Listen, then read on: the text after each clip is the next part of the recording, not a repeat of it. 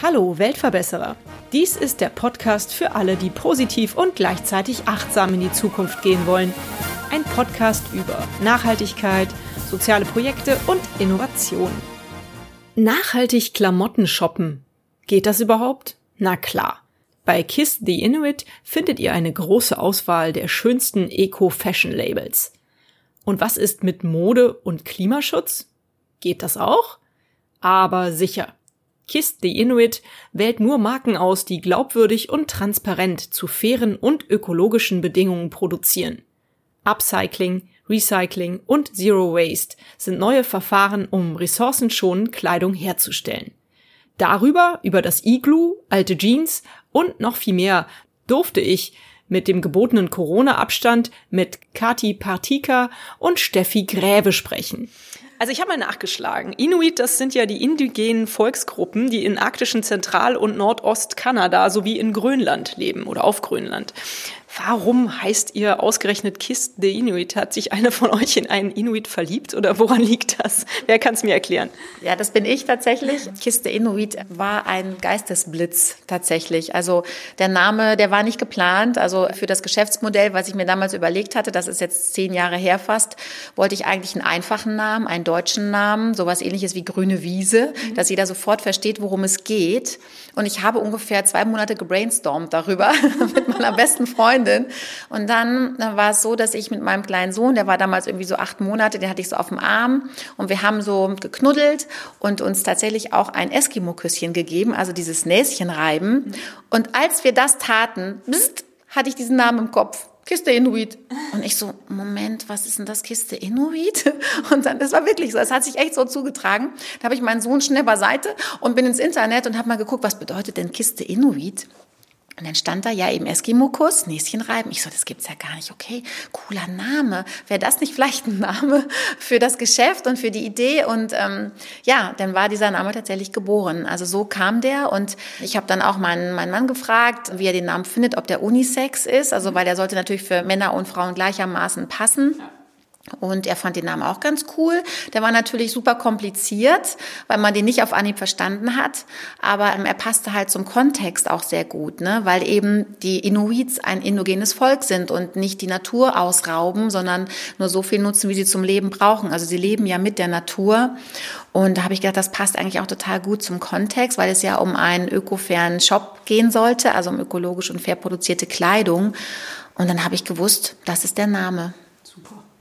Und so ging das Ganze dann also los. genau. Vielleicht kannst du von diesen Anfängen mal ein bisschen erklären und was äh, Kiss the Inuit genau ist. Mhm.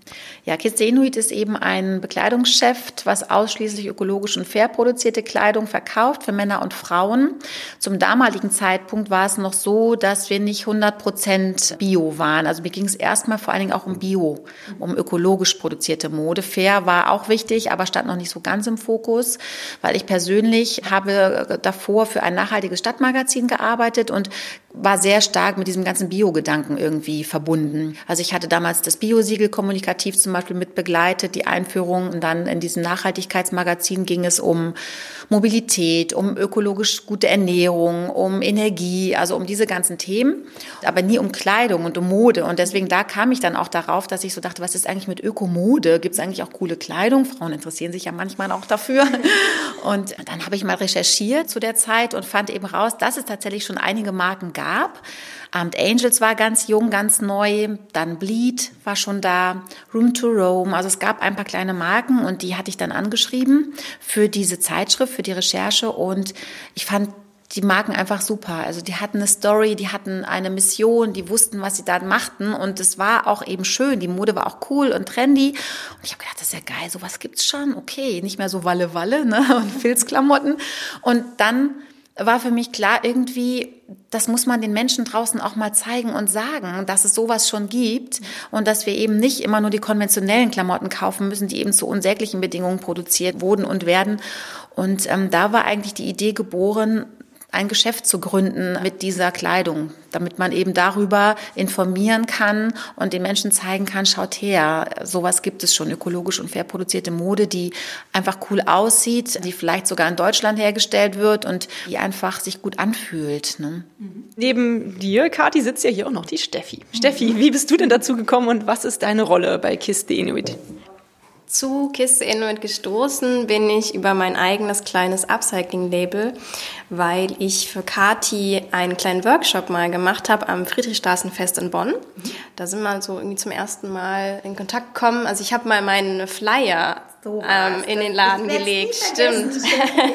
Stimmt. Ich habe gefragt, ja. ob ich meine Flyer auslegen darf im Laden und darüber hat sie mich dann gefunden und nochmal kontaktiert. Und dann habe ich bei Kati so aushilfsjobmäßig noch so als zweites Grundstandbein angefangen. Mhm weil mein, ja, mein Label eben gerade auch noch am Anfang war. Und dann bin ich immer mehr in Kiste Init verwachsen und reingewachsen ja. und habe immer mehr Stunden gemacht und habe immer mehr gemerkt, so das ist da, da fühle ich mich wohl, das ist meine neue kleine Familie und äh, jetzt befinden wir uns hier im Iglo. Das haben wir von einem Dreivierteljahr, ja. schon fast ein bisschen länger her, jetzt gegründet und das ist auf jeden Fall ein toller weiterer Schritt gewesen und ja, die ganzen Ideen, die so zwischen uns immer gesprudelt sind, sind hier manifestiert und haben sich hier eben einen Ort gefunden, äh, gefunden, ja. Und ähm, gefunden ist das richtige ja. Wort, weil ich ja. bin der Meinung, wir haben uns gefunden. Ja, glaube ich wirklich. Ich werde nie vergessen, wie Steffi das erste Mal den Laden betrat mit ihrem Flyer, den sie da hatte für Upcycling. Und ich liebe Upcycling, also mein Herz schlägt total für Upcycling und Recycling und das Ganze. Und ähm, ha, da war ich dann total neugierig, was sie so macht. Ne? Und ja, und habe schon so gedacht, oh, da müssen wir da selber mitmachen. Und klar lege ich das aus. Ja, und dann, dann blieben wir tatsächlich immer so auch in Kontakt. Und ja, und dann ist es eben, wie Steffi gerade so schön beschrieben hat, immer weiter gewachsen. Und das ist wirklich jetzt ach, ist das hier so eine Insel, wo auch wieder Neues weiter passiert und wir ergänzen uns einfach so super schön und äh, ja, genau, also ich bin der Meinung, wir haben uns gefunden, das sollte alles so sein. Klasse, wunderbar, ja. schöne Geschichte.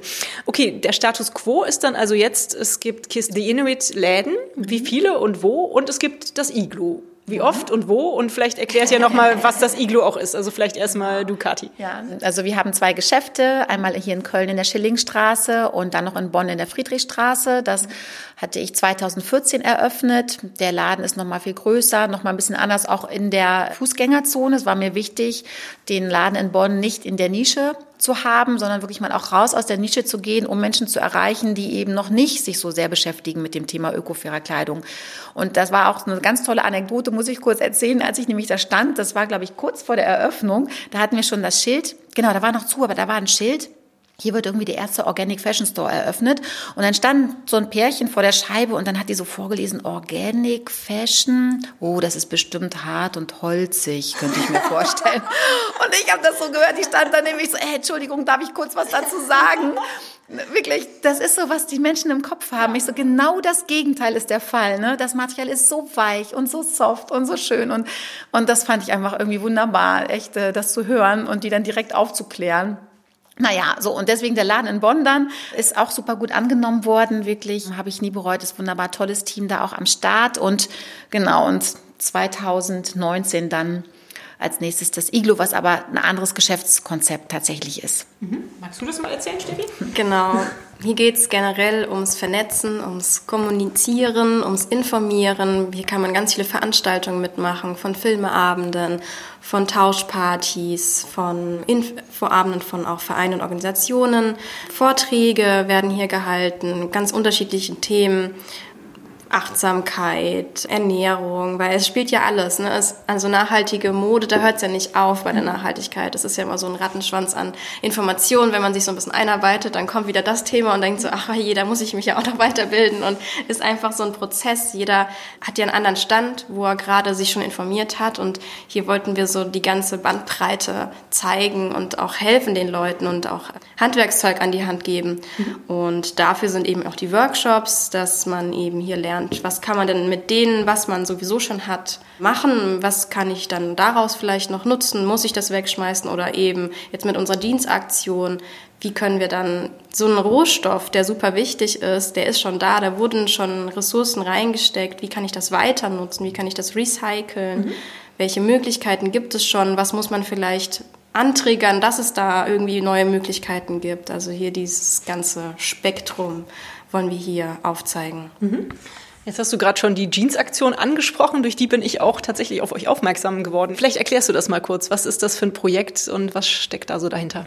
Ich weiß gar nicht, ob ich das erklären soll. weil das, weil das ist, das ist auch so ein bisschen mir tatsächlich so ein bisschen genau so mein Baby, so ein bisschen. Da bin ich ganz stolz drauf, aber trotzdem weiß Steffi Bescheid und wirkt ja an allem auch mit. Ne? Deswegen ist es, wäre das auch völlig okay. Aber genau, es ist so, dass tatsächlich vor einem Jahr die Firma Blue Loop an mich herantrat oder an Kiste Inuit und das ist ein Label. Und die machen eben Kleidung für Männer und Frauen aus unter anderem auch recycelten Jeans.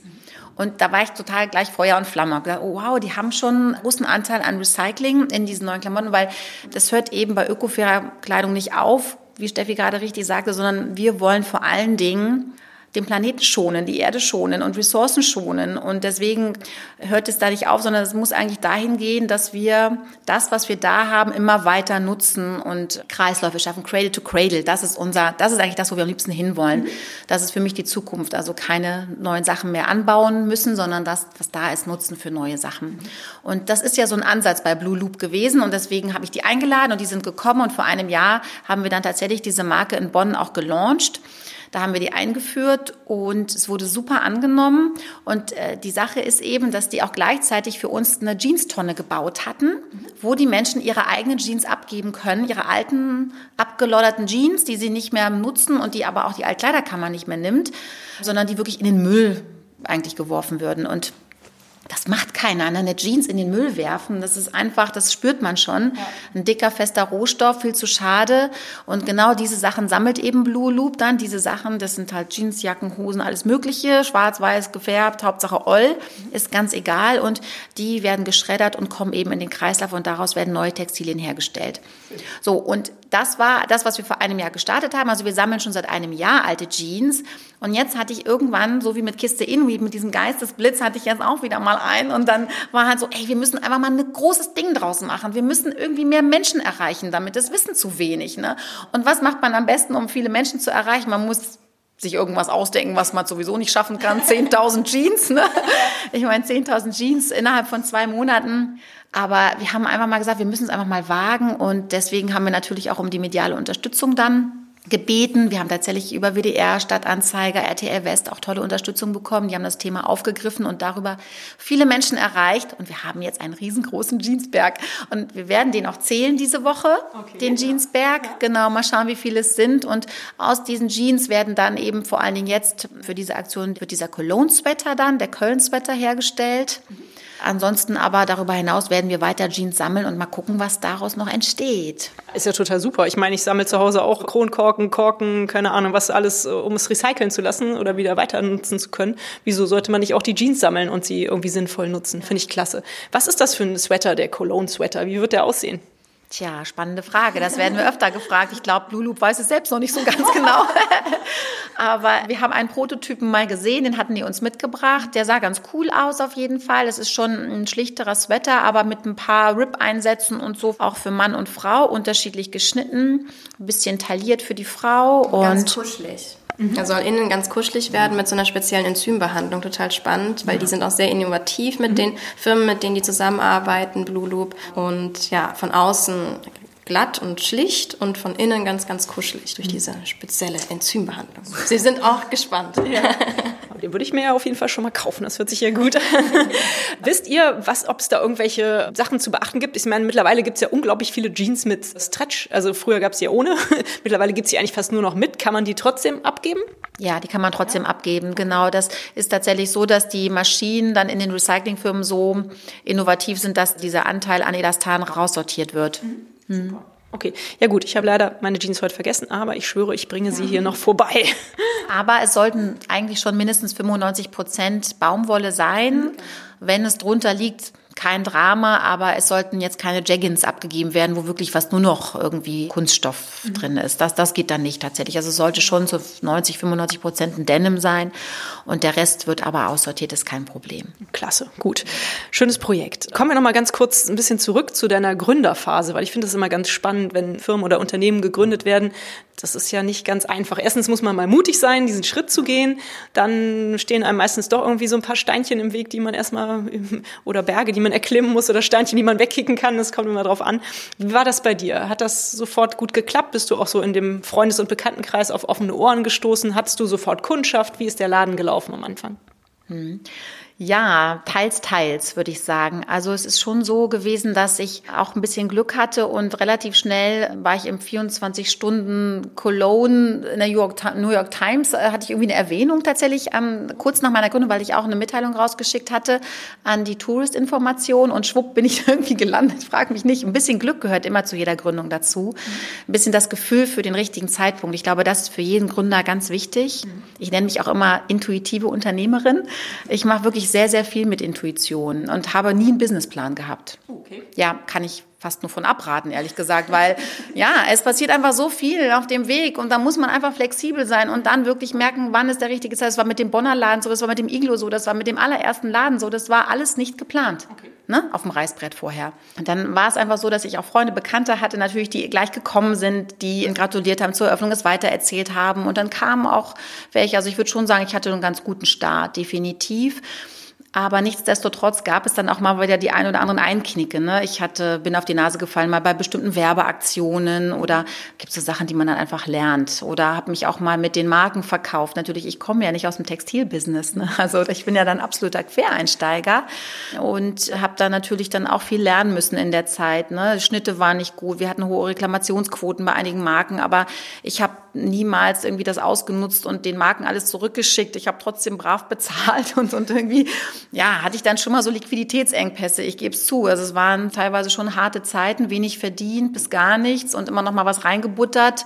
So war es schon auch. Aber das macht auch jeder durch. Wenn es alles glatt läuft unterwegs, sorry, aber das ist auch komisch. Also ich glaube, das ist einfach ganz natürlich und normal, dass man Krisen hat. Wir haben ja jetzt auch eine gerade, ne, die Corona-Krise. Und ich glaube aber, dass die wirklich auch wichtig sind, um nochmal die Axt zu schärfen, wie ich es mal gerne nenne, um nochmal bei sich zu sein und zu überlegen, wie gehe ich weiter? Was mache ich damit? Mhm. Und ich kann das immer für was Gutes nutzen. Und so bin ich gut gefahren, ehrlich gesagt. Mhm. Ja wo du das Unwort ja gerade schon genannt hast, Corona-Krise. Eigentlich wollte ich das mal kurz verdrängen, aber wie nutzt ihr denn jetzt diese Zeit der Krise und der ja, irgendwie anderen Arbeitseinteilung? Was macht ihr in der Zeit? Vielleicht kannst du mal kurz erklären, was mir eben so ein bisschen schon verraten. Ja, wir überlegen eben schon länger, ob wir auch online unsere Präsenz weiter ausbauen. Mhm. Wir haben ja mit dem Upcycling Workshops und mit auch mit den Workshops von anderen Mitgestaltern hier die Möglichkeit, was zu zeigen, noch mehr, was nicht nur mit Verkaufen zu tun hat.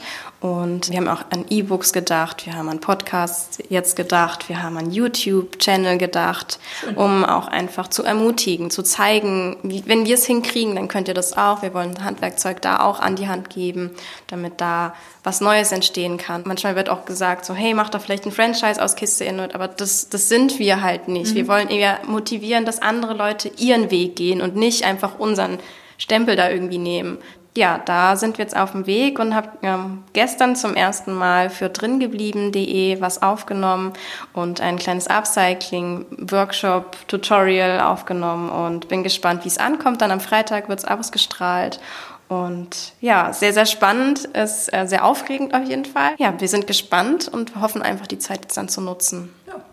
Finde ich klasse. Da diese Podcast-Folge wahrscheinlich erst in 14 Tagen ausgestrahlt werden wird, verlinke ich das dann gerne, deinen ja. Upcycling-Workshop. Ich glaube, das, also für mich hört sich das sehr vielversprechend an. Macht weiter so. Ich denke, das ist ein guter Weg. Gibt es denn auch einen Online-Shop von Kiss the Inuit?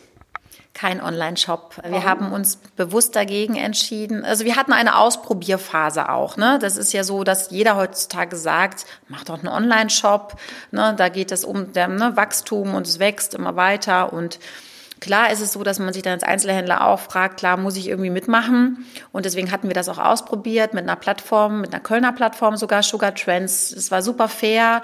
Wir haben quasi alles geboten bekommen. Wir mussten nur unsere Bilder einpflegen und die Texte dazu von den Produkten und mussten zehn Prozent Provision abgeben. Deswegen hat uns das nicht wehgetan, außer eben ein bisschen Manpower da reinzugeben und haben das eben ausprobiert über einen längeren Zeitraum sogar und mussten dann aber echt auch feststellen, also es ist schön, wenn man die Produkte alle sieht und es ist vielfältig, aber es kommt nichts bei rum, wirklich. Es ist wirklich sehr aufwendig, dann doch. Man muss im Grunde genommen genauso viel investieren wie für einen neuen Laden. Du brauchst das Personal, du brauchst gute Fotos, ne? Und du musst ja auch eine Warenpflege machen und all das. Und ich habe mich immer gescheut, da wirklich Geld in die Hand zu nehmen, um das so professionell aufzubereiten, weil wir das nicht sind. Kiste Inuit ist persönlich, ist einfach wir sind einfach lebendig, so lebendig. Und dieser Online-Shop, diese Produkte, die man da sieht, die kann man ja überall woanders auch kaufen, in jedem Online-Shop. Ne? Die ganz Großen machen das schon seit Jahren super vor und CEO-Optimierung, was alles dazu gehört, das würden wir gar nicht auf die Beine gestellt kriegen. Und da wir eben lokal sind und hier verortet sind, haben wir uns überlegt, investieren wir lieber in Sachen, wo man uns auch erleben kann. Mhm. Und dazu gehört zum Beispiel dann eher ein YouTube-Channel oder ein Podcast, wo man uns zumindest hören kann. Weil ich glaube, das ist einfach eine ganz große Stärke von Kiste Inuit, das gesamte Team, wie wir ticken, wie wir arbeiten. Und da kann man nicht einfach Produkte ablichten und das funktioniert nicht. Dafür reicht einfach auch nicht unsere Reichweite dann tatsächlich. Ne? Das mhm. muss man ja dann auch bundesweit irgendwie hinkriegen. Und dann die Pakete durch die Welt zu schicken, finden wir auch nicht besonders klimafreundlich. Das meiste kommt ja auch wieder zurück und wir könnten es nicht kosten kostenlos machen und all das, das rechnet sich einfach nicht. Ja. Finde ich eine super Erklärung. Also das kann ich vollkommen verstehen. Eine ganz liebe Freundin von mir hatte sich jetzt im letzten Jahr überlegt, einen Laden zu eröffnen mit ökofairer Mode. Ja. Dann war sie auf einer Messe für ökofaire Mode äh, in, in, Stuttgart oder so. Keine Ahnung, ich weiß es nicht mehr genau. Auf jeden Fall kam sie etwas demotiviert zurück und meint so, hm, ja, da gibt's schon so viel, ich traue mich nicht. Und hm, würdest du den Leuten empfehlen, einen Laden aufzumachen? Denkst du, das ist immer noch eine Sache, die man machen kann?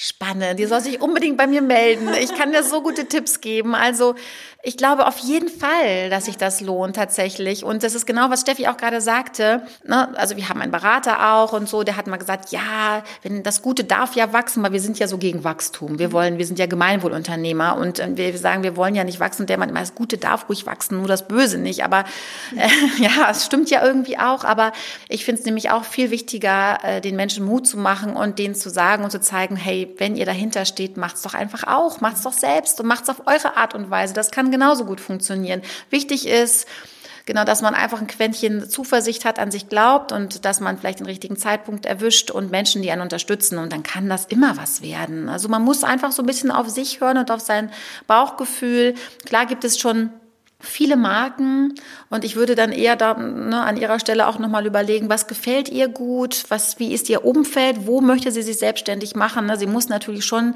als Einzelhändler, das ist ganz wichtig, das Umfeld kennen, wo sie sich niederlassen möchte. Ich werde euch mal kontakten, glaube ich. Super. Du hast es eben schon mal so ganz kurz erwähnt, als du vor deinem Laden standest und diese Menschen getroffen hast, die gesagt haben, ja, äh, das kratzt ja alles und ist bestimmt nicht so schöne Mode, die da verkauft wird. Das ist ja leider immer noch so, dass es in vielen Köpfen drin steckt, dass die Leute denken so, oh, öko, faire Mode, das ist irgendwie was für Ökos, ja. Und ähm, das ist nichts für jedes Alter oder vielleicht ist es auch nichts für jeden Geldbeutel. Vielleicht kannst du mit diesen Vorurteilen mal ein bisschen aufräumen und erklären, was für öko-faire Mode es gibt und wie ihr die so hier anbietet. Ja, dieses Thema, dass es nicht für jeden Geldbeutel ist, das schwingt immer so am ehesten mit. Aber es ist so, dass ökofaire Mode im mittleren Preissegment wirklich gut erhältlich ist. Und darunter geht es natürlich nicht. Also ökologisch und fair produzierte Mode kann nicht billig sein. Mhm. Also wir können nicht konkurrieren mit H&M, Zara, Primark und so. Das denke ich weiß auch jeder. Aber wir sind durchaus vergleichbar preislich mit Esprit, S. Oliver, so diese Marken, die sich so im mittleren Preissegment tummeln. Also man kann ein T-Shirt bekommen ab 20 Euro. Es gibt auch mal Sale und eine Jeans oder eine Hose für 80, 90 Euro. So, das ist, würde ich mal sagen, so eine Messlatte. Wir haben auch Studentenrabatte. Ich glaube, das machen auch viele grüne Shops, dass die eben Studentenrabatte geben oder für Azubis da ein bisschen ermäßigt verkaufen, weil klar, Budget oder ne, Geld ist immer subjektiv. Man kann da nicht immer so mit dem Kamm drüber gehen. Jeder empfindet einen Preis anders, mhm. teuer oder billig. Und das andere ist aber eben, dass ökofaire Mode ist wirklich auch modisch heute. Man merkt gar keinen Unterschied mehr. Die können wirklich richtig coole Sachen machen. Da ist kein Zweifel dran. Also, und ich finde ja eigentlich diesen Mix schön. Ökofaire Mode und dann nochmal Secondhand und dann nochmal abgecycelte fancy Klamotten. Man kann fancy Haute Couture super aus abgecycelten Sachen machen machen. Deswegen finde ich eigentlich so eine Garderobe, sogar Marie Nasemann hat das mal empfohlen, ne? dass man die Basics äh, immer schön bio und fair sich einkauft und fancy Sachen dann, originelle Unikate, dann vielleicht auf dem Flohmarkt shoppt oder selber macht. Das ist, finde ich, eigentlich der, der richtige Weg um sich bewusst einzukleiden. Und bei bewusst ist ja auch super wichtig, dass man mal wegkommt von dem, ich muss mir jetzt jeden Monat was Neues kaufen. Mhm. Ne? Allein wenn man sich mal seinen Kleiderschrank anguckt, wie voll der ist. Also ich glaube nicht, dass der allgemeine deutsche Kleiderschrank leer ist, auch wenn man immer das Gefühl hat. Ne, man muss man vielleicht einfach mal sich Zeit nehmen und was Neues kombinieren, mal wirklich ein Teil mit allen Oberteilen ausprobieren. Mhm. Ne? Also dann kommt man ja schon wieder auf neue Ideen und weniger konsumieren und dafür was Gutes. Ne? Das ist ja einfach das, was Sinn macht. Ja, ich denke, das ist das, was zumindest jede Frau wahrscheinlich kennt, dass man vor dem Kleiderschrank steht und sich dann denkt so, ich habe ja überhaupt nichts zum Anziehen und es platzt aus allen Nähten und man weiß gar nicht, wo man den neuen Pulli einsortieren soll, weil überhaupt nichts mehr passt. Also ist dein Tipp einfach neue kombinieren. Ich denke ja manchmal auch so, dafür sind die Tauschpartys auf jeden Fall ja. super, oder? Total, ja. genau. Und tauschen ist eben auch eine schöne Möglichkeit, um vielleicht auch mal was auszuprobieren, wo man sich sonst nicht trauen würde, es zu kaufen. Zum Beispiel jetzt irgendwas quietsche-pinkes, ne? Mhm. wo du sagst, oh, ne, würde ich mir jetzt nicht kaufen. Aber so kann man es ausprobieren, schauen, ob es zum Kleiderschrank passt. Und wenn es dann wirklich gar nicht passt, dann nimmt man zur nächsten Tauschparty wieder mit. Mhm. Gewaschen und ordentlich gebügelt, das wäre schön. ne, aber das ist ja das Schöne auch dann, mhm. dass man dann auch keine Fehlkäufe mehr hat. Ne? Deshalb traut man sich ja oft gar nicht, die Garderobe mal zu ändern, weil man Angst hat, oh nee, da habe ich wieder einen Fehlkauf und so. Und ja, das ist das Blöde. ja. Ich denke, wenn die Corona-Zeiten vorbei sind, dann komme ich mal auf eine eurer Tauschpartys und mache da auch vielleicht nochmal eine Podcast-Folge drüber, weil das finde ich nämlich auch ein super spannendes Thema. Sehr schön. Du hast eben auch schon mal gesagt, ihr verkauft unterschiedliche Marken. Suchst du die Marken aus? Macht ihr das irgendwie zusammen? Hast du vielleicht auch mal eine Idee und findest irgendwelche tollen neuen Sachen, die du dann mit einfließen lässt in Kiste Inuit? Oder wie läuft das? Und ja, wie suchst du die Marken aus? Also mittlerweile ist es so, dass die Marken auf uns zukommen. Oh, okay. Genau, das war am Anfang eben schon sehr viel eigener Invest. Da bin ich auf Messen gegangen und habe eben viel recherchiert. Mhm. Und habe mir dann die Marken ausgesucht, die mir persönlich am besten gefielen und die eine gute Philosophie hatten. Genau, und dann ist es ja so gewesen, dass wirklich in den letzten zehn Jahren einfach das Segment sich erweitert hat. Es kamen immer mehr Marken auf den Markt und was sehr schön ist, das Angebot hat sich vergrößert. Aber deswegen ist es auch nochmal immer wichtiger geworden, genau hinzusehen. Mhm. Natürlich ist es auch so, dass die guten Marken, die Stammmarken gewachsen sind, sich verbessert haben in der Qualität und dann bin ich natürlich denen auch treu geblieben. Ne? Aber es hängt auch immer so ein bisschen davon ab, wie die Kollektion gerade ist und ja, manche Kollektionen sind auch mal nicht so cool von den bewährten Marken, die man so hat. Wir haben mittlerweile, glaube ich, oder immer so ungefähr zwischen 25 und 30 Marken im Geschäft und darunter aber auch Accessoire-Marken, ne? kleine Marken und Schuhmarken und es sind auch mal welche zwischendurch weggestorben. Das ist auch passiert. Sehr schade. Ich habe viele kleine Marken auch kommen und gehen sehen mhm. tatsächlich.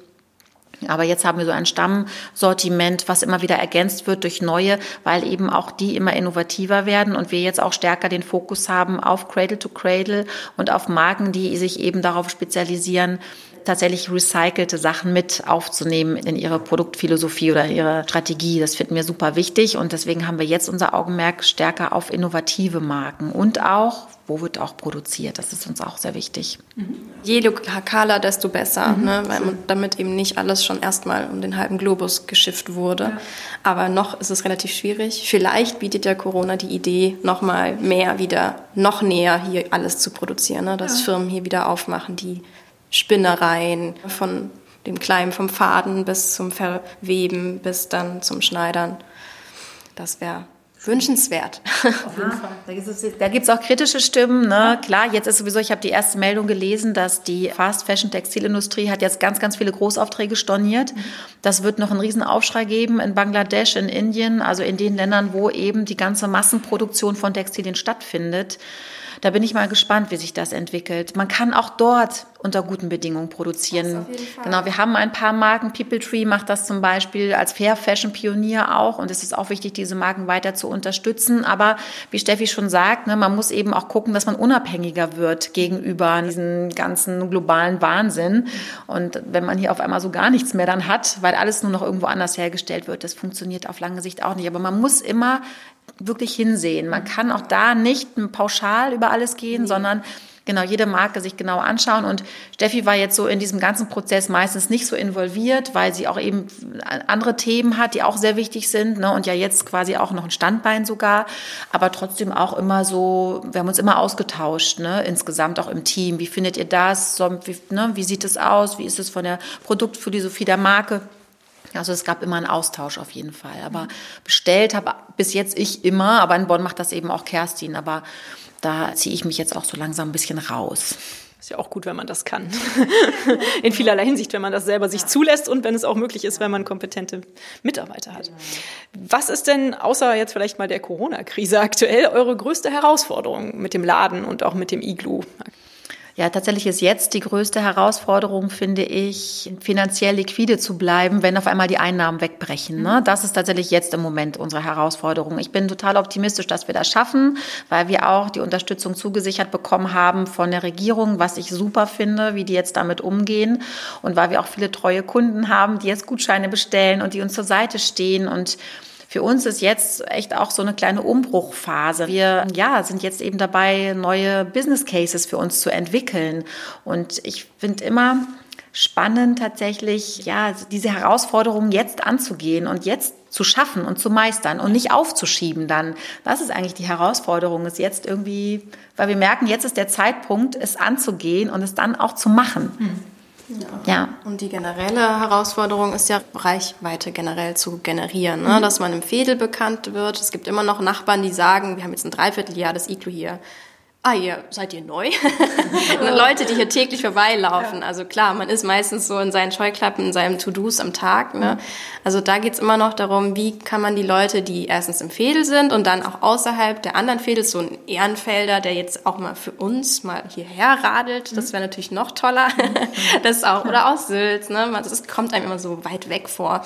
Und dass man da Reichweite sukzessiv irgendwie schafft und Anreize schafft, dann hierher zu kommen. Und ich finde, das ist immer eine große Herausforderung und macht aber auch Spaß und freut sich dann total, wenn dann jemand sagt aus Sülz, hey, ich habe das gesehen auf Facebook oder sonst wo und dass dann was geklappt hat, was man sich überlegt hat. Ja. So das. Schön. Ja, also ich komme gerne mit meinem Podcast öfters nochmal ins Iglu zu deinen Veranstaltungen und berichte darüber. Das hört sich alles total spannend an. Ja. Also nochmal diese Reichweite. Ne? Ich habe eben den Laden in der Schillingstraße 2011 eröffnet und das ist total interessant, dass es eben, wie sie sagt, auch Menschen gibt, die wohnen gar nicht weit weg, aber die haben alle immer so ihren Pfad ja. und kommen von dem nicht ab.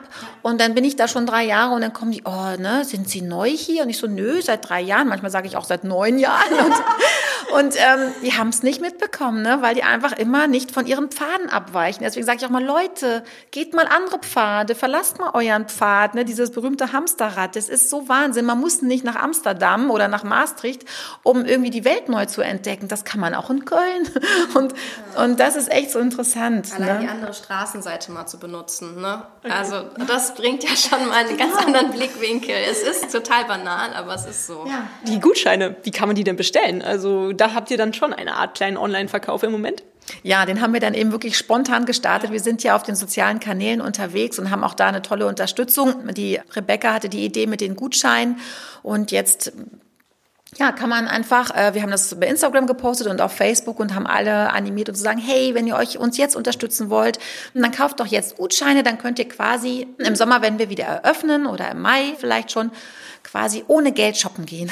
ist ja auch nicht schlecht, ne? Dann ähm, die Ware ist ja da, die wird nicht abverkauft. Das heißt, sie haben noch genau die gleiche Auswahl wie jetzt und das funktioniert ganz gut. Und wir werden sogar jetzt dafür auch Handzettel noch drucken und noch weiter verteilen, so wie 20 Jahre vorher, ganz klassisch analog Handzettel, damit vielleicht andere Leute, die nicht auf Social Media unterwegs sind, uns auch vielleicht kennenlernen oder erreichen. Genau. Vielleicht die Nachbarn auf der anderen Straßenseite.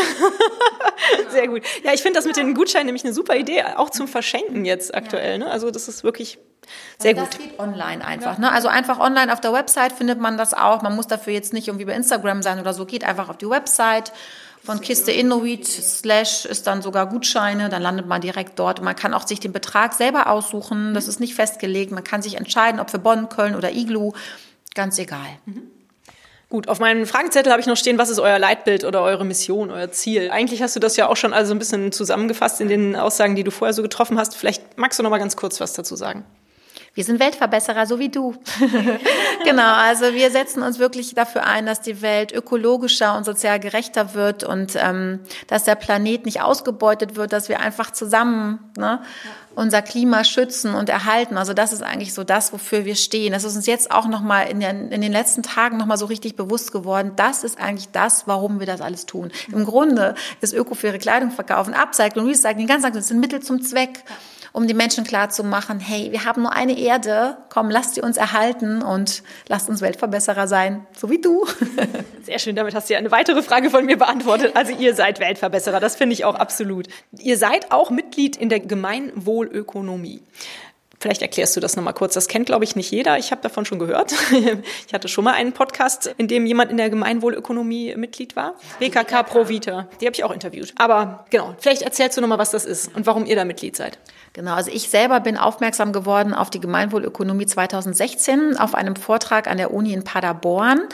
Ich bin auch Mitglied bei Femnet, das ist ein Frauenrechtsverein aus Bonn und für die war ich als Multiplikatorin dort an der Uni, also habe selber einen Vortrag gehalten und danach konnte ich dann selber so ein bisschen mich umgucken und habe dann äh, eben einen Vortrag gehört über die Gemeinwohlökonomie und da hat es mich sofort gepackt, also weil da habe ich wirklich da hatte die Suche für mich ein Ende, weil ich habe die ganze Zeit schon immer gespürt, ich bin kein normaler Unternehmer. Ich mache das nicht, weil ich unbedingt Profit machen will, ich will auch nicht wachsen, sondern ich mache das eigentlich, um aufzuklären und zu informieren, um den Menschen zu zeigen, dass auch ökofaire Kleidung super ist und dass das eigentlich, dass wir dahin müssen komplett. Und da habe ich gemerkt, dass ich in der Gemeinwohlökonomie genau diese Werte und Überzeugungen und Ansätze finde, wie ich sie lebe. Und dann war für mich klar, ich muss das hier machen. Ich will auch Mitglied werden, diesen neuen Wirtschaftsmodellansatz und will die Bewegung unterstützen. Bin dann auch direkt eingetreten 2016 und habe dann 2017, es gab halt hier in Köln-Bonn noch überhaupt keine Regionalgruppe dazu und gar nichts, deswegen musste ich nach Düsseldorf. genau. Ähm, und habe mich da einer Peer-Gruppe angeschlossen von mit anderen Unternehmen zusammen und habe eben diesen Gemeinwohlbericht geschrieben. Also dieser Prozess, der war spannend, der hat auch echt lange gedauert, muss ich sagen. Mit allem zusammen von Anfang bis Ende zwei Jahre. Aber ist ein toller Bericht geworden, wo auch in dieser Zeit auch nochmal so viel neue Ideen entstanden sind. Ne? Der Ökoloop, diese Tauschevents, plastikfrei einkaufen, so diese ganzen Themenspektren, die sind da auch nochmal beim Schreiben dieses Berichts alle aufgeploppt, wo ich nochmal enger mit Steffi dann gegangen bin und so und wo wir sagten, hey, wir müssen, also da kam so auf einmal so dieser Wunsch, das Bedürfnis, oh, hey, wir müssen weitergehen, wir können hier nicht aufhören, ne? weil die Gemeinwohlökonomie steht eben dafür, zu wirtschaften, ohne die Welt und die Menschen auszubeuten, fair zu wird, fürs Gemeinwohl da zu sein. Und genau so habe ich mich immer verstanden und Kiste Inuit, dass wir auch ein Team sind, dass wir alle ungefähr gleich verdienen, ne, dass wir, also, dass wir alle eins sind und eben nicht diese rein monetären Ansätze haben und einfach nur wachsen wollen und immer zehn Prozent äh, mindestens wieder obendrauf am Ende und so weiter. Also, so habe ich mich nie verstanden und ähm, deswegen musste das die Gemeinwohlökonomie sein. Und für mich ist das wirklich das einzig zukunftsfähige Wirtschaftsmodell. Und ich glaube, jetzt in dieser Krise, in der wir gerade stecken, die ja für mich eigentlich keine ist, sondern das ist eigentlich ein, eine Veränderung, eine Transformation, in der wir uns befinden. Und ich hoffe ganz doll, dass wir dann am Ende oder wenn dieses alles, diese Veränderung immer noch weiter voranschreitet, dass viele Unternehmer Wirtschaftsunternehmen merken, dass die Gemeinwohlökonomie das Modell der Zukunft ist und sich auch mal danach richten und auch mal einen Gemeinwohlbericht schreiben und sich zertifizieren lassen. Im Grunde ist das eine Weiterentwicklung des Nachhaltigkeitsberichts, mhm. aber das ist ja heute schon alles so wischiwaschi und Greenwashing. Leider ja. Genau, weil da sind ja ganz, werden ja ganz andere Sachen abgefragt, ne, wenn man nach der Gemeinwohlökonomie zertifiziert ist oder eben darüber berichtet, weil da sind viel mehr Bezugsebenen und das ist Wahnsinn. Das ist anstrengend. Aber es lohnt sich wirklich. Und es fragen auch immer mehr Unternehmen an. Schön. Ja. Klasse, super Entwicklung. Macht euch denn eure Aufgabe glücklich? Also ich würde behaupten, ja, wenn ich so in eure Gesichter gucke, aber vielleicht könnt ihr dazu noch mal was erzählen. Ich denke, das ist ja heutzutage auch ein Trend, dass man halt einen Job, eine Arbeit findet, die Sinnhaftigkeit hat und dass einen das halt fürs Leben auch einfach glücklich macht. Wie siehst du das, Steffi? Definitiv. Ja. Wir haben ja auch vorhin kurz schon mal gequatscht, dass darüber, das ist halt nicht die Arbeit, wie man sich sie so vorstellt, sondern es ist eine Aufgabe, mhm. Äh, eine Lebensaufgabe, an der man wächst, wo man natürlich auch mal genug davon hat. Man muss sich auch mal distanzieren, man braucht auch mal einen Tag das Handy aus und einfach mal gar nicht oder auch einfach mal hier kriegt man auch mal einen Kollaps oder wenn man zum hundertsten Mal die gleiche Frage gestellt bekommt, und das dann immer wieder erklärt, das ist auf jeden Fall zermürbend. Also ich hatte den Fall vor, bei unserem kleinen Weihnachtsmarkt, das war super schön da kamen auch ganz viele neue Kunden, aber es ist halt schon sehr kräftezehrend, wenn man das, was für einen selber der Status quo ist, anderen Leuten so zu erzählen, dass die verstehen, was in meinem Kopf da auch gerade vorgeht und ähm, dass die Leute dann abgeholt werden, da wo sie gerade stehen und sie nicht abgeschreckt werden, weil man ja selber vielleicht schon zehn Schritte weiter ist als die anderen. Und das finde ich immer eine sehr große Herausforderung, aber es macht auf jeden Fall sehr, sehr glücklich, definitiv, wenn man sich die Pausen gönnt. Das ist bei, bei allen Jobs so. Ne? Bei allen Aufgaben im Leben. Definitiv. Auch nur so kann wieder auch was entstehen. Also man muss auch mal loslassen können. Das ist total wichtig, ja. Das ist dieser Grundsatz, wenn man die eigenen Ressourcen schont und irgendwie auf einem Level hält, nur dann kann man anderen auch was abgeben oder geben. Ne? Das genau. ist, glaube ich, so wichtig. Man muss seine eigenen Grenzen kennen, aber auch die der anderen. Das ist auch, deswegen ist es so wichtig, auch offen und ehrlich miteinander umzugehen. Ja. Das finde ich auch wichtig im Team, weil ich kann nicht in jeden Kopf reingucken. Ne? Und deswegen ist es auch ganz wichtig, dass jeder ein Signal sendet, hey, stopp, im Moment ist für mich genug, ich mache dann und dann weiter, dass man sich gegenseitig respektiert, weil jeder hat andere Energiereserven ne? und, und einfach einen anderen Takt und Rhythmus. Und ich finde gerade so toll, weil wir sind wie so ein Organismus, der so wabert und so vor sich hin lebt. Und dann ist jeder mal oben oder unten. Das ist ganz normal.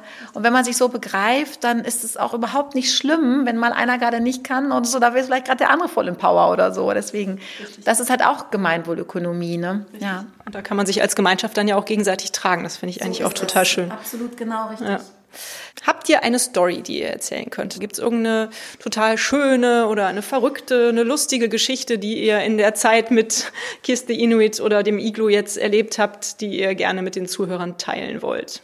Ich habe heute Morgen was Schönes einfach erlebt, auch wieder auf dem Weg hierhin. Ne? Radle ich so vorbei und treffe zwei, die ich jetzt einmal länger nicht gesehen habe, weil die Läden alle dicht haben. Das sind Stammkunden. Und ich habe denen dann so gewunken, hallo. Und die dann so, ach hallo, oh, wir haben gerade Gutscheine bestellt. Ne? So.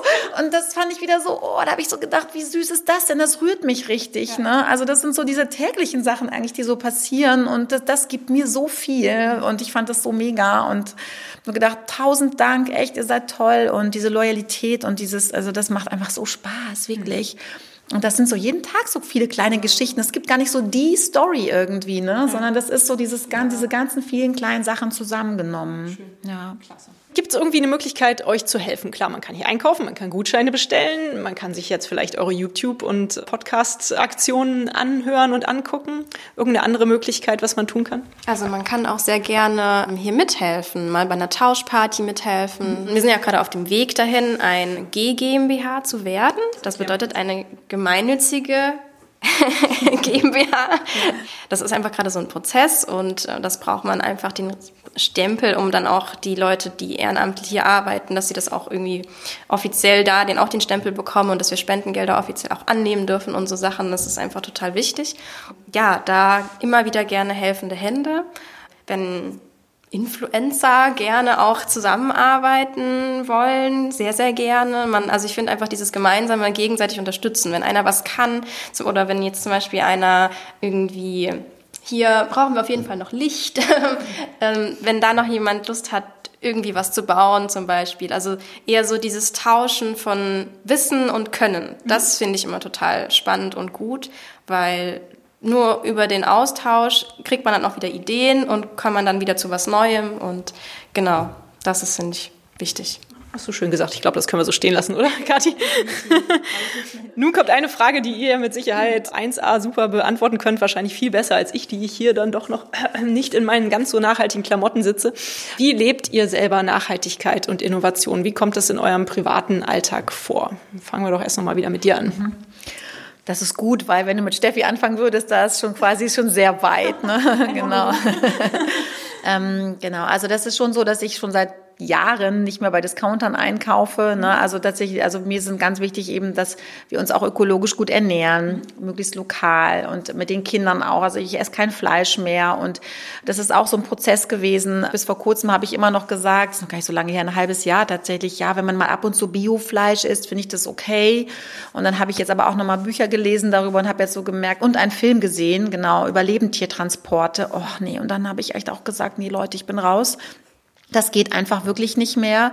Und auch Tiere sind Lebewesen, Menschen, ich kann sie nicht mehr essen. Und meine Kinder gehen den Weg mit tatsächlich, die vermissen gar nichts. Also dieses Ganze, wir sind keine Ökopolizisten oder sowas, um mhm. Gottes Willen. Das wollen wir, also deswegen, ich möchte auch nicht, dass du ein schlechtes Gewissen hast, weil du jetzt keine Ökoklamotten anhast oder keine, ne, wirklich nicht. Ne? Dafür haben ja, sind die vielleicht schon einfach lange und auch, ne, also es gibt viele andere Aspekte und wir wollen eben hier nicht mit dem Fingerzeig kommen, wirklich nicht. Aber für uns ist es schon so natürlich, weil wir tagtäglich in diesem Mikrokosmos kreisen, dass das natürlich über den Job hinaus natürlich unser ganzes Leben beeinflusst. Also das Thema möglichst unverpackt leben, nur Bio, Secondhand-Kleidung. Und das, das ist schon, das hat sich schon ausgedehnt. Und das können natürlich viele aus dem Freundeskreis nicht so tun, vielleicht auch aus finanziellen Gründen nicht oder und dann haben die manchmal so ein schlechtes Gewissen und wollen dann auch mit uns immer darüber reden. Und das möchte ich gar nicht unbedingt, weißt du? Also, das ist dann auch so, dass ich denke, ja, hey, komm, lass mal über den neuesten Kinofilm reden oder so. Oder ne, ich möchte nicht immer denen ein schlechtes Gewissen suggerieren, wenn sie mich sehen. Also, das möchte ich auch eigentlich vermeiden. Aber trotzdem, ja, finde ich es manchmal schwierig, auch mal nicht zu sagen, wenn ich was ganz Schlimmes sehe und bemerke. Ne? Das ist auch schwierig. Ja, ja. Hältst du dich dann zurück? Also es kommt drauf an, wer es ist, mhm. tatsächlich. Manchmal ja, manchmal nein. Ne? Das muss man immer so ein bisschen abwägen. Man will ja dann auch nicht immer gleich die Stimmung versauen. Mhm. Das ist so, ja. Also um nochmal zu meiner nicht ganz ökologisch vertretbaren Kleidung zu kommen. Also ich habe so für mich da tatsächlich meinen Frieden aktuell geschlossen. Ich äh, gehe jeden Tag ein kleines Schrittchen weiter oder jedes Jahr, jeden Monat ein kleines Schrittchen weiter. Genau. Und so, so ist das. Also ich werde jetzt in Zukunft auch mal bei euch einkaufen, wenn ich mal wieder einen neuen Pulli brauche.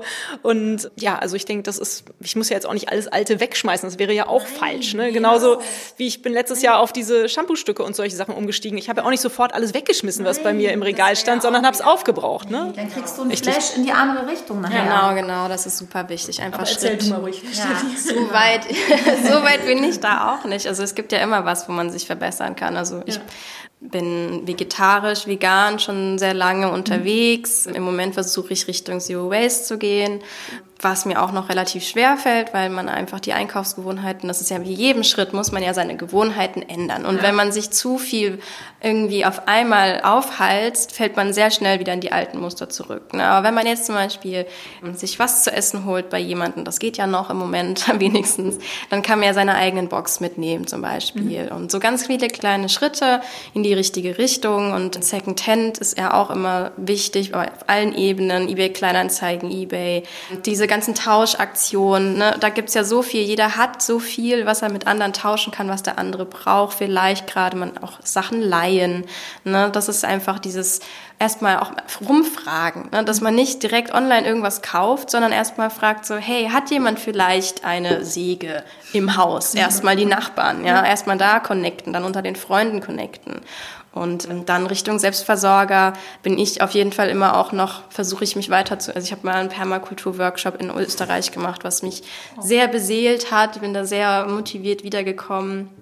Ja, aber da, ne, ich habe keinen Garten, wir haben so einen kleinen Mini-Gemeinschaftsgarten, da versuche ich dieses Jahr ein bisschen was anzutriggern, dass wir da vielleicht ein bisschen aktiver werden, mal ein paar, weiß nicht, Salat zum Beispiel kann ja jeder auf der Fensterbank zu, zu Hause anbauen, ein paar Tomaten oder einfach mal so was anfangen. Ne? Mhm. Weil gerade jetzt auch hat man so das Gefühl, wenn man irgendwas selber gemacht hat und das kann einem jetzt keiner mehr nehmen, sondern man kann es eher in der Gemeinschaft damit gemeinsam teilen und ja, so die Prozesse. Aber ich fühle mich, also zum Beispiel der, diese Gender-Themen, da bin ich noch gar nicht gut oder auch in Alltagsrassismus, positiver Rassismus, da bin ich auch immer mich am Weiterbilden, weil man hat einfach einen Sprachgebrauch mhm. und den weiterzuentwickeln und zu merken, ah, das ist ja vielleicht rassistisch gerade oder fühlt sich irgendwer diskriminiert mit dem, was ich gerade sage. Da bin ich persönlich immer sehr stark. Jetzt gerade gucke ich mir ähm, Videos an dazu oder Podcasts oder Lesbücher darüber, weil ja, man ist einem nicht bewusst, besonders wenn man mit vielen weißen Personen umgeben mhm. ist. Ne? Mhm. Ich weiß dann immer gar nicht, ne? ich habe nicht, nicht so viel Kontakt leider bis jetzt haben wir. Ne? Mhm. Und das ist dann halt schwierig, wie kann man das dann verbessern? Also da bin ich, das sind so meine kleinen Steps mhm. gerade. Wow, da bist du auf jeden Fall schon sehr weit. Genau, und wenn, du hast ja auch einen Sohn, hast du gesagt, ja. ne? genau, und ich finde auch mit Kindern ist es auch nochmal speziell. Ähm, die sind auf jeden Fall auch manchmal sehr wachsam und neugierig und haben manchmal auch tolle Ideen und gerade wenn es um das Thema Rassismus geht zum Beispiel, ne, wie oft wie ich zu Hause auch höre, momentan ist es ein bisschen weniger, aber Mama, das war aber jetzt rassistisch. ne? Also die sind manchmal auch echt, die machen einen auch manchmal so wach, so hey, ja, stimmt das? War ich jetzt gerade meine Äußerung irgendwie nicht cool? Und äh, finde ich ganz toll. Also Kinder bringen einen da auch immer noch mal gerne ein Stück weiter. Und ich finde, es ist einfach wichtig, auch so wie Steffi gesagt hat, nicht alles auf einmal, so diese Politik der kleinen Schritte und sich einfach bewusst machen. Und dafür ist auch jetzt diese Pause, diese Zwangspause, die wir alle haben, glaube ich, echt auch nochmal gut nachzudenken. Richtig. Und nochmal in sich zu gehen und zu fühlen, was ist jetzt eigentlich echt noch gut, was ich mache, was könnte ich jetzt wirklich auch mal ablegen und mal einen neuen Pfad einschlagen, mich mal ausprobieren. Mhm. Also das kann ich deswegen auch nur so unterstützen. Ja. Bei uns zu Hause ist zum Beispiel, hattest du eben auch erwähnt, jetzt ein großer eBay Kleinanzeigen-Verkaufsboom ausgebrochen, weil ein bisschen mehr Zeit da ist. Und dann wird mal kurz der Keller aufgeräumt und dann sagt, ah, das können wir eigentlich noch verkaufen, können wir eigentlich noch verkaufen. Das ist auch voll super, ne? Also eBay gibt's alles. Wir haben das ganze Iglo hier komplett aus gebrauchten Dingen ausgestattet. Und ich finde, es ist richtig schön geworden, ne? Also keiner würde das denken, dass das alles irgendwie gebraucht ist und von eBay oder Kaleido oder, ne, funktioniert. Ja. Schön. Gut, gut. Ja, damit sind wir auch schon am Ende des Interviews. Wenn euch nicht noch irgendwas einfällt, was ihr gerne loswerden möchtet, dann stelle ich die letzte Frage. Die ist bei mir immer als passionierter Bücherwurm. Habt ihr einen Büchertipp für meine Hörerinnen und Hörer? Lest ihr gerne und gibt es schöne Bücher über die Themen, die euch so beschäftigen, die ihr empfehlen könnt? Also, ich lese fast nur Sachbücher. Ja, aber die sind ich hab, ja, genau. Tatsächlich wollte ich gestern Abend, habe ich gedacht, komm, jetzt lese ich mal wieder was. Und dann hatte ich irgendwie aber nichts. Und die Bücher, die mein Mann liest, die finde ich irgendwie nicht so inspirierend. Und dann habe ich tatsächlich mir, also ähm, das Buch wieder mal, also was da geht um Entwicklung. Ich weiß jetzt gar nicht, wie es heißt, ne? aber ich beschäftige mich auch immer noch mit Themen der Entwicklung für Kinder okay. und da lese ich gerade ein bisschen was auch weiter wieder, ja, weil ich das immer auch spannend finde und mich da auch immer wieder hinterfrage, wenden wir die richtigen Methoden an, das beschulen wir ja zu Hause auch, ne? Und ähm, da möchte ich auch ähm, gerne auch mal neue Pfade einschlagen und so und finde da auch immer mal wieder Anregungen, was wir anders machen können und genau deswegen bin ich gerade in Sachen Kinder Entwicklungsbücher. Aber ich habe jetzt nicht den Titel parat, leider. Hm. Ich habe es mir aber schicken lassen. Ich habe es bestellt bei der Buchhandlung hier um die Ecke, weil es das nicht überall gibt auch. Hm. Und du, Steffi? Also ich finde, das ist gerade auch verfilmt worden so ein bisschen, das geheime Leben der Bäume von Peter Wohleben. Unbedingt was meinen, genau. Da will ich aber den Film Das gucken. ist wirklich ein tolles ja. Buch und ja. der Film ist nochmal ein super Einstieg auch für das Buch, finde ich, weil mhm. das Buch ist nochmal anstrengender durchzulesen, weil da so viel Informationen einfach drin stehen. Also da muss man wirklich so Häppchen für Häppchen. Und der Film ist so eine nette Zusammenfassung von dem Buch mhm. und auch einfach nochmal schön, um den Peter Wohleben einfach noch ein bisschen besser kennenzulernen als Mensch, finde ich den Film ganz toll. Mhm. Also Filmtipp und Buchtipp. Cooler Super. Tipp für mich jetzt gerade, ne? Auf jeden Fall, weil es ist eine Mischung aus wahrscheinlich Sachbuch und ja, äh, Unterhaltung. Unterhaltung. Genau. Das ist ja dann perfekt für mich und ja. ich liebe die Natur und ich wollte auch unbedingt den Film noch sehen. Aber jetzt können wir ja alle nicht ins Kino, aber dann ist vielleicht der richtige Zeitpunkt, dass ich jetzt mal mit diesem Buch starte. Genau. Super, super. Gut, liebe Kathi, liebe Steffi, ich danke euch ganz herzlich für dieses äh, wunderbar inspirierende, nette Interview und danke für eure Zeit. Ja, danke. dir. Genau, hat Spaß gemacht. Vielen Dank. Eure alten Jeans könnt ihr weiterhin bei Kiss the Inuit abgeben und helfen, das große Ziel von 10.000 Jeans zum Recyceln für den Cologne Sweater zu erreichen. Aktuell steht wegen der geschlossenen Ladenlokale eine große Sammelbox vor dem Geschäft in Köln. Wenn ihr euch für das Angebot von Kiss the Inuit, das Igloo, die Online-Workshops von Steffi oder die Gemeinwohlökonomie interessiert, klickt auf die Links in den Folgennotizen und ihr werdet weitergeleitet. Danke fürs Zuhören, bleibt gesund und frohen Mutes. Und hat es euch gefallen? Seid ihr inspiriert, berührt? Habt ihr eine Idee für eine neue Podcast-Folge oder Verbesserungsvorschlag für mich? Dann hinterlasst mir doch eine Bewertung oder einen Kommentar. Ich freue mich drauf. Ihr findet die Weltverbesserer regelmäßig hier an dieser Stelle.